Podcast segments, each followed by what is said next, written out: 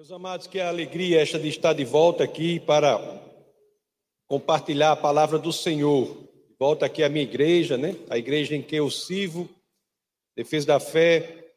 É uma alegria muito grande realmente. E hoje nós iremos, no nosso bate-papo, falar sobre o livro de Provérbios. Até porque, meus queridos, nós vivemos numa época de aparentes paradoxos, eu diria assim. Aparentes paradoxos.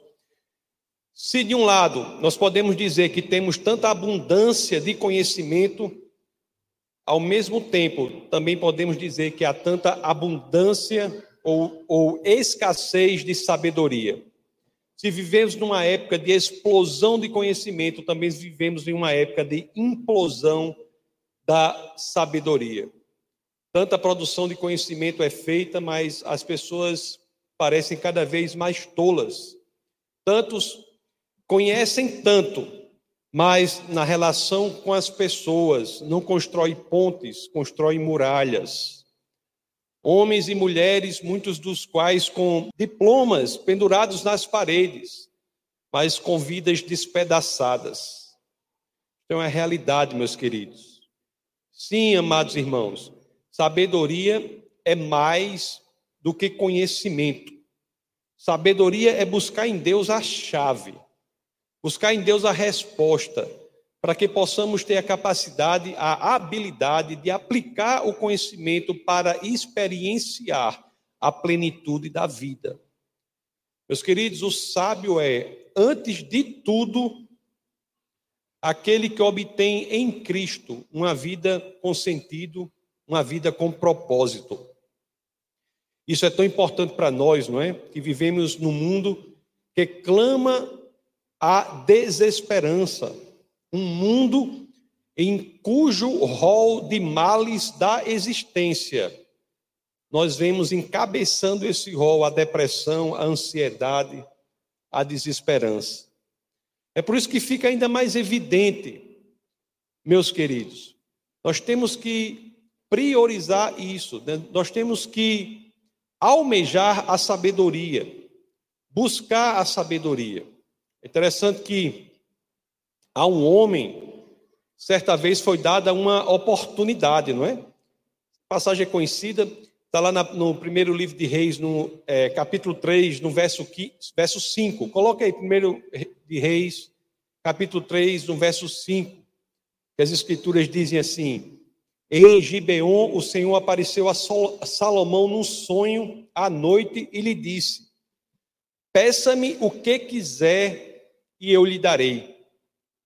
Ah, lá no verso 12, 1 de Reis 3,12, nós lemos assim: Farei o que você pediu, eu lhe darei um coração sábio e capaz de discernir. Foi isso que Salomão pediu, sabedoria. Isso logo lança um farol né, sobre a nossa própria vida e faz com que nós nos perguntemos o que nós temos almejado. Você, particularmente, responda para si próprio, né? Você já orou por sabedoria? Você já orou ao Senhor assim, Senhor, me dê sabedoria? Você já buscou do Senhor sabedoria? Interessante, né? Algo tão precioso e que tantas pessoas às vezes negligenciam como aquilo que é central a uma vida plena aqui na terra. Meus amados irmãos, muitos nem se dão conta que está nas Escrituras, né? na Bíblia, nos 66 livros da Bíblia, na revelação de Deus, está ali o mapa que nos leva à genuína sabedoria. O, o príncipe dos, dos pregadores, né, Charles Spurgeon, ele certa vez disse assim: Uma Bíblia que está caindo aos pedaços geralmente pertence a alguém que não está. Uma Bíblia que está caindo aos pedaços geralmente pertence a alguém que não está. Busque na sua memória alguém em que você identifique esse padrão e você certamente concordará comigo. A vida de uma pessoa que se dedica às Escrituras verdadeiramente, genuinamente, é uma vida em que você encontrará a plenitude do Senhor. Meus amados, quanta verdade há nisso? Quanta verdade há nisso? E a humanidade tendo as escrituras ali, né, ao seu acesso, ao seu, a sua, ao, a sua distância, não se dá conta do tesouro que está escondido. Tesouro incalculável, enterrado ali nas escrituras. Basta que nós busquemos e tantos não se dão conta. É como se houvesse um, um grande tesouro mesmo enterrado no lugar e bilhões de pessoas passando por ele e muitas das quais sem nem se dar conta do que estão desprezando. Meus queridos, o que está em primeiro lugar em suas prioridades? O que está em primeiro lugar em suas prioridades? O que é que você almeja? O que é que você busca? Ouro? Rubi? Se é isso, eu tenho que lhe dizer: não se contente com tão pouco. Não se contente com tão pouco. Como nos diz o livro de Provérbios, e vamos ler no capítulo 3, e agora dos versos 14 ao 18, as escrituras dizem assim: Provérbios 3, 14 a 18. Pois a sabedoria é mais proveitosa do que a prata, e rende mais do que o ouro, é mais preciosa do que rubis. Nada do que você possa desejar se compara a ela. Na mão direita, a sabedoria lhe garante vida longa, na mão esquerda, riquezas e honra. Os caminhos da sabedoria são caminhos agradáveis, e todas as suas veredas são paz. A sabedoria é árvore que dá vida a quem a abraça. Quem a ela se apega será abençoado. Uma das funções principais das igrejas, né, e essa leva a sério esta função é exatamente fazer com que nós nos envolvamos no que as Escrituras propõem para nós como estilo de vida.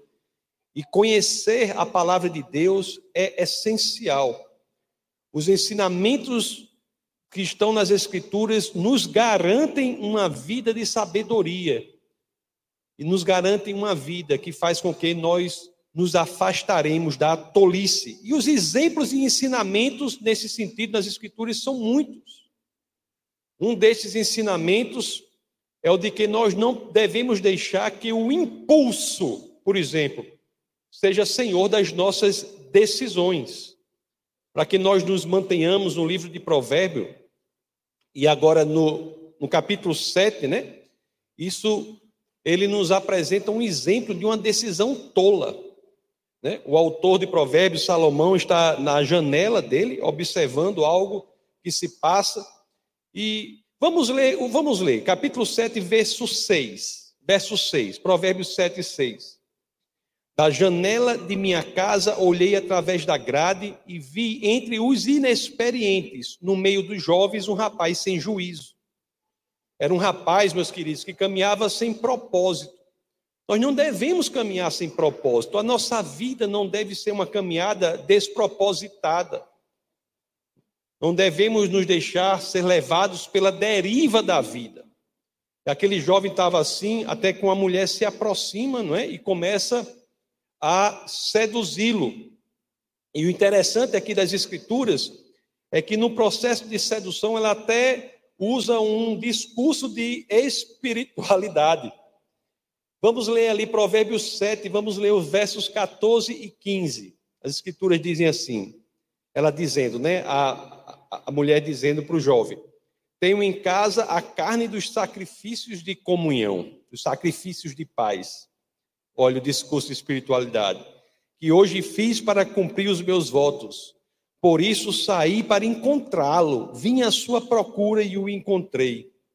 E ali o jovem age por impulso, né? deixando-se levar pela sedução. O verso 21 aí do mesmo capítulo 7 diz assim: Com a sedução das palavras o persuadiu e o atraiu com o dulçor dos lábios. Meus queridos, só aqui nós já temos um ensinamento poderoso, né? É sábio agir por impulso sem consultar o Senhor? Não é isso que as Escrituras nos dizem, que devemos consultar o Senhor nas nossas decisões, devemos fugir da ação por impulso. Não, não é sábio agir dessa forma, é tolo. É tolo porque fora de Deus, mesmo o que aparenta bom tem consequências devastadoras. Esta é uma lição poderosa das Escrituras, não é? Fora de Deus, mesmo o que aparenta bom tem consequências devastadoras. É o que as Escrituras nos ensinam, ainda no capítulo 7, nos versos 22 a 23. Olhe como as Escrituras descrevem a ida do jovem, a sedução da mulher. Descreve assim: Provérbios 7, 22. Imediatamente ele a seguiu como o boi levado ao matadouro, ou como o servo que vai cair no laço até que uma flecha lhe atravesse o fígado, ou como o pássaro que salta para dentro do alçapão, sem saber que isso lhe custará a vida. Amados irmãos, nós não podemos ser tolos. A vida é assim. Há um sem número de alçapões que estão com iscas tentadoras ao nosso redor e nós não podemos ser tolos em todos os âmbitos, não apenas no âmbito da questão da sexualidade, mas também no âmbito do poder, no âmbito do dinheiro, em todos os âmbitos. E quanto a isso, nós temos a direção das Escrituras. Qualquer que seja a nossa decisão, seja lá o que for que iremos fazer, nós temos que buscar a orientação do Senhor. Fora de Deus, meus queridos, é necessário dizer: todos os caminhos levam a um só lugar, a morte. Aliás, é assim que termina o capítulo 7, né, sobre o qual nós estávamos nos debruçando. Ainda continuamos. Iremos encerrar o capítulo 7 agora. Olha como termina, o último verso é o verso 27, não é isso? Olha como as escrituras terminam aqui, o capítulo 7 de, de Provérbios. A casa dela é um caminho que desce para a sepultura, para as moradas da morte. Meus queridos, há um princípio que todos sabem, penso eu, mas que muitos negligenciam. O princípio é o seguinte: nossas escolhas e decisões têm consequências. E estas consequências têm impacto na eternidade. Todos sabem, mas as pessoas negligenciam isso ao tomarem decisões. As pessoas decidem sem considerar as consequências a longo prazo daquelas decisões. Pensam só no momento sem considerarem que viverão provavelmente mais do que o simples momento. Há consequências para a eternidade. É por isso que não podemos ser tolos, nós temos que nos moldar ao que as Escrituras nos ensinam. Há dois tipos de atitude quando a nossa vontade se relaciona com a vontade de Deus.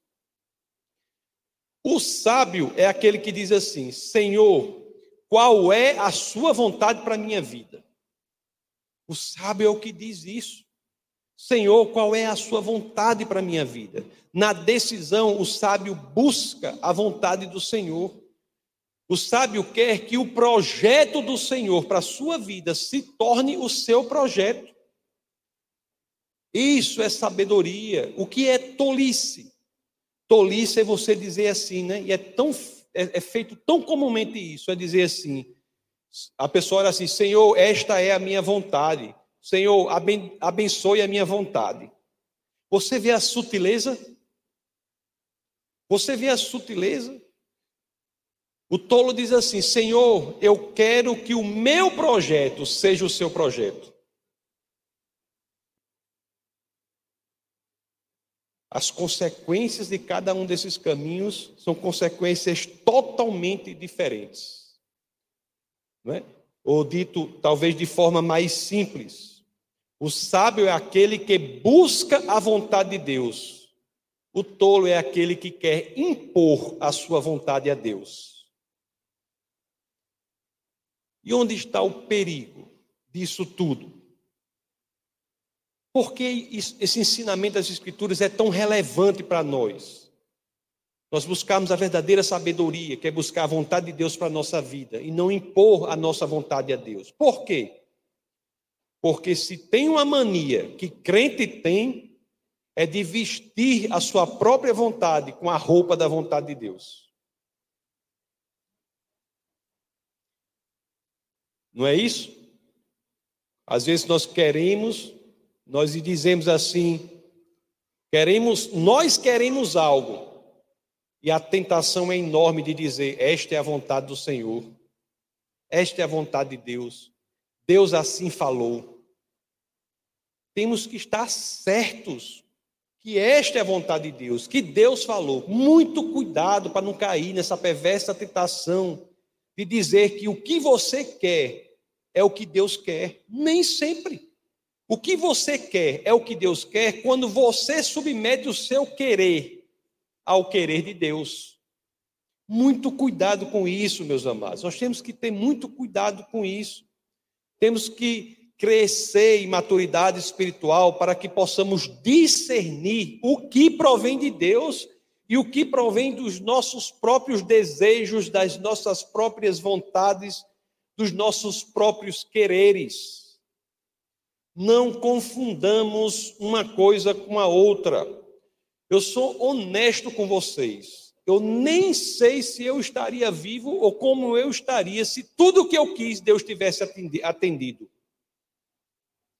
Se tudo que uma vez eu quis do Senhor ele tivesse atendido, eu estaria numa destruição total, se já não tivesse morto.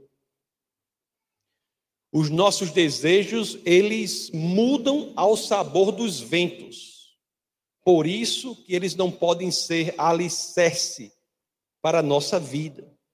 Sábio é aquele cujo projeto de vida é alicerçado na submissão ao Senhor. É por isso que o próprio livro de Provérbios nos diz, na primeira parte do, do verso 10 do capítulo 9, Provérbios 9, 10, a primeira parte diz assim: O temor do Senhor é o princípio da sabedoria. O respeito ao Senhor, a consideração ao Senhor, a submissão ao Senhor é o princípio da sabedoria. Meus queridos, eu não sei se eu estou sendo claro, mas eu preciso lhes dizer o quão maravilhoso isto é, quando nós entendemos que a sabedoria de que precisamos para uma vida plena não está nos nossos braços, não está na nossa inteligência, não está no nosso esforço, mas está na submissão ao Senhor. Eu não sei se vocês conseguem entender o quão maravilhoso isso é. Não depende de que você faz ou de quem você tem sido ou de como, quão bagunçada a sua vida esteja.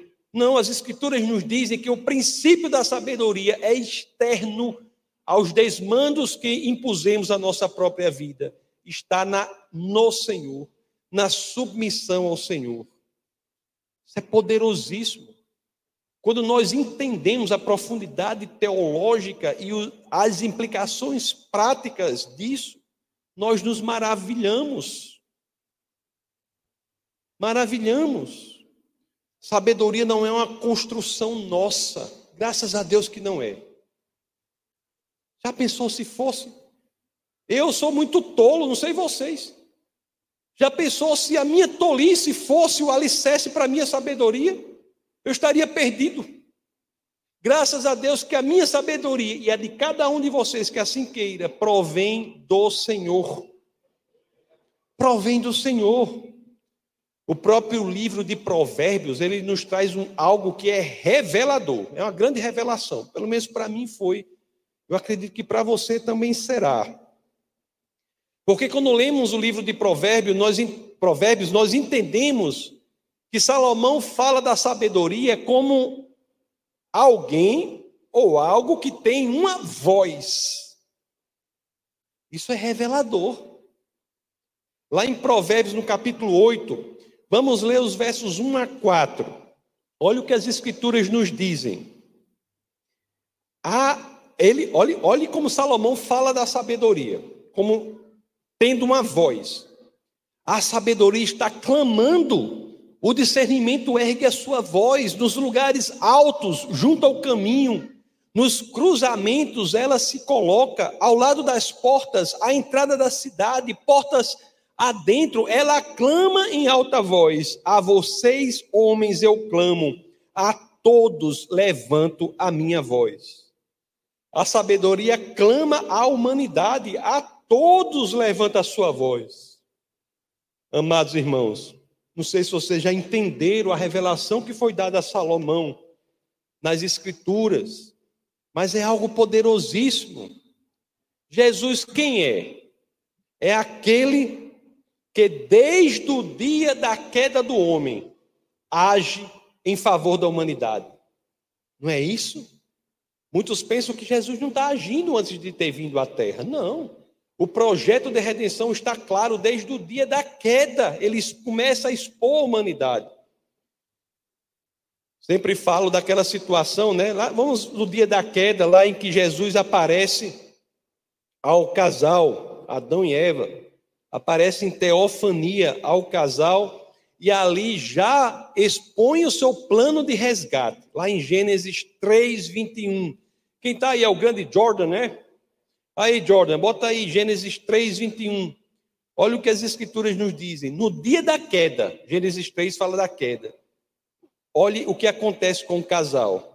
O Senhor Deus fez roupas de pele e com elas vestiu Adão e sua mulher.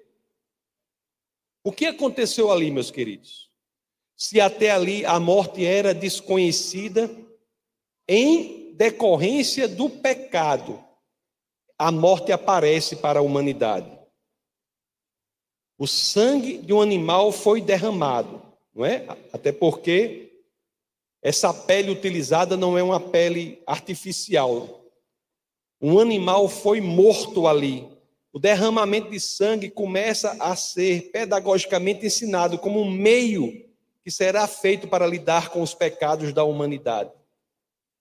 Então, Deus vem e veste o casal com pele. Um animal foi morto, o casal deve ter ficado estupefato, impressionado diante de algo tão horrendo. Nunca havia visto aquilo antes a morte no dia da queda. Deus já vem ali, Jesus já aparece ali em teofania para cobrir o casal. E Jesus, séculos depois, ele vinha como carpinteiro, né? E eu sempre digo: se você acha que Jesus veio pela primeira vez para trabalhar como carpinteiro, não se esqueça que ele já teve ali com Adão e Eva para trabalhar como alfaiate.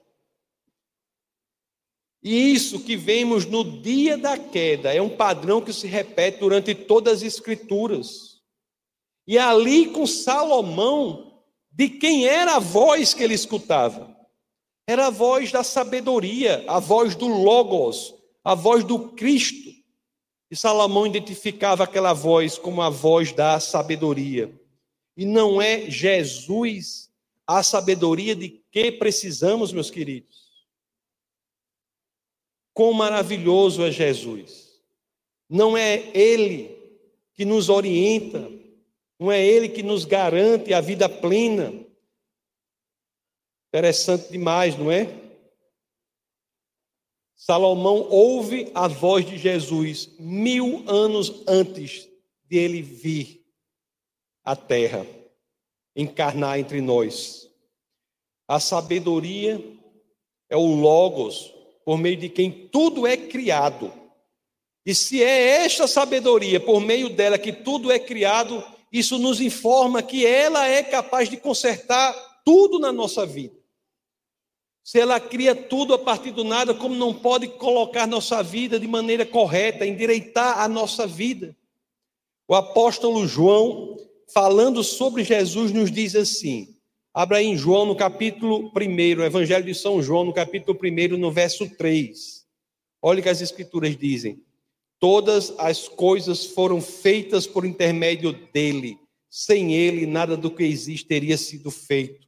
E olhe o que Salomão, mil anos antes disso, registra sobre a voz da sabedoria em Provérbios 8, vamos ler do 27 ao 30. Quando ele estabeleceu os céus, lá estava eu. Quando traçou o horizonte sobre a superfície do abismo, quando colocou as nuvens em cima, estabeleceu as fontes do abismo, quando determinou as fronteiras do mar para que as águas não violassem a sua ordem, quando marcou os limites dos alicerces da terra, eu estava ao seu lado e era o seu arquiteto. Dia a dia eu era o seu prazer e me alegrava continuamente com a sua presença. A sabedoria do Senhor é o Logos, é o Cristo, é aquele em quem buscaremos as ferramentas de que precisamos para ter uma vida genuinamente plena. Jesus de Nazaré, o alfaiate, o arquiteto, o carpinteiro, a sabedoria que nos salva de nós mesmos. Meus amados irmãos, isso é poderosíssimo. Sendo Jesus a sabedoria, e eu reforço este ponto, nós podemos encher o nosso coração de alegria, pois não precisamos adquirir, adquirir sabedoria por nós mesmos. Não precisamos, pelo esforço do nosso braço, por nossa inteligência, pelo trabalho árduo. Cois, outras coisas importantes são adquiridas dessa forma, mas a sabedoria, a habilidade para termos uma vida plena, não. Ela está disponível a todos os que simplesmente quiserem entregar sua vida a Jesus. Amados irmãos, se de mais nada você se lembrar de, de, desta mensagem de hoje, se mais nada ficar desta mensagem de hoje, eu insisto que algo seja impregnado em seu coração. Jesus é a sabedoria de Deus para nós. Não se esqueçam disso. Eu posso até imaginar né, um coração palpitante do apóstolo Paulo, quando teve essa revelação na sua primeira epístola aos Coríntios, no capítulo 1, no verso 30, em que ele escreve assim: É, porém, por iniciativa dele que vocês estão em Cristo Jesus, o qual se tornou sabedoria de Deus para nós, isto é, justiça, santidade e redenção. Na sua epístola aos Colossenses, no capítulo 2, no verso 3, ele registra das, da seguinte forma: Nele estão escondidos todos os tesouros da sabedoria e do conhecimento. Isso é poderoso, meus queridos. Em Cristo, meus queridos, nós temos a sabedoria de que precisamos para a vida plena. Conhecido verso lá do Evangelho de São João, no capítulo 10, no verso 10, nos diz assim, né? O ladrão vem apenas para roubar, matar e destruir, e aí temos a especialidade da sabedoria que encarna entre nós. Eu vim para que tenham vida e tenham plenamente. Essa é a proposta. Você quer sabedoria? O caminho é Cristo. O convite está feito. E como eu digo, desde o dia da queda, o convite está feito até o dia final, o último dia. O convite está feito. Não estará feito para sempre, tem um prazo, né? Mas está aberto o convite hoje para você. O convite está feito, sempre foi feito. Basta que nós queiramos verdadeiramente. Aliás, para nós nos mantermos no livro de Provérbios, Veja a beleza com que este convite nos é feito ali, a sabedoria. Em Provérbios 9, vamos ler do verso 4 ao 6. Preste atenção no verso 4 para ver se você se qualifica, se você está na lista de convidados. Olha o que o verso 4 diz: Venham todos os inexperientes aos que não têm bom senso, ela diz: Venham comer a minha comida e beber o vinho que preparei, deixem cessatez, e vocês terão vida. Andem pelo caminho do entendimento. Meus amados, poderoso também é a forma como esse convite é feito, né? A sabedoria não convida os que se acham sábios. A sabedoria não convida os que se acham superiores, a sabedoria convida quem?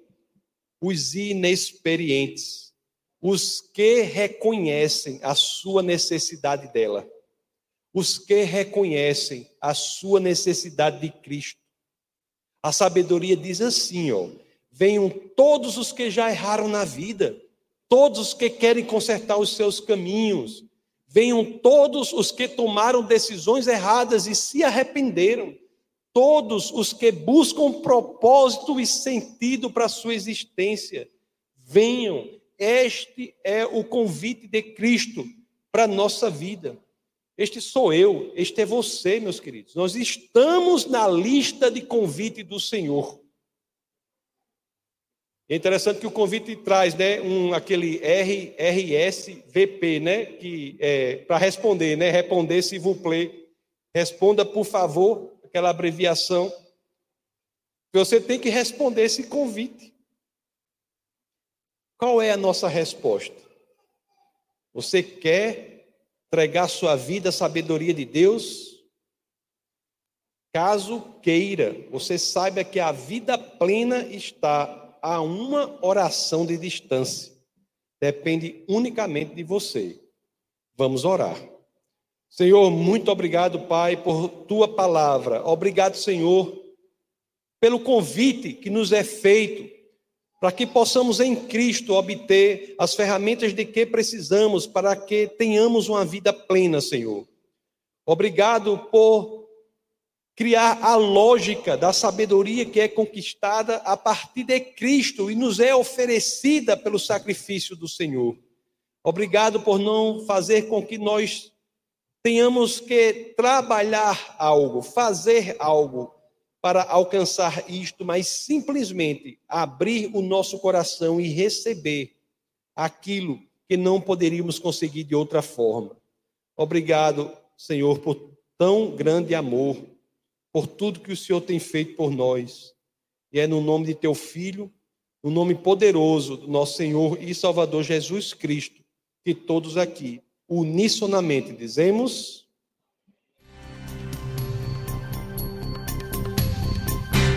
Essa foi uma produção do Ministério Internacional Defesa da Fé, um ministério comprometido em amar as pessoas, abraçar a verdade e glorificar a Deus. Para saber mais sobre o que fazemos, acesse defesadafé.org.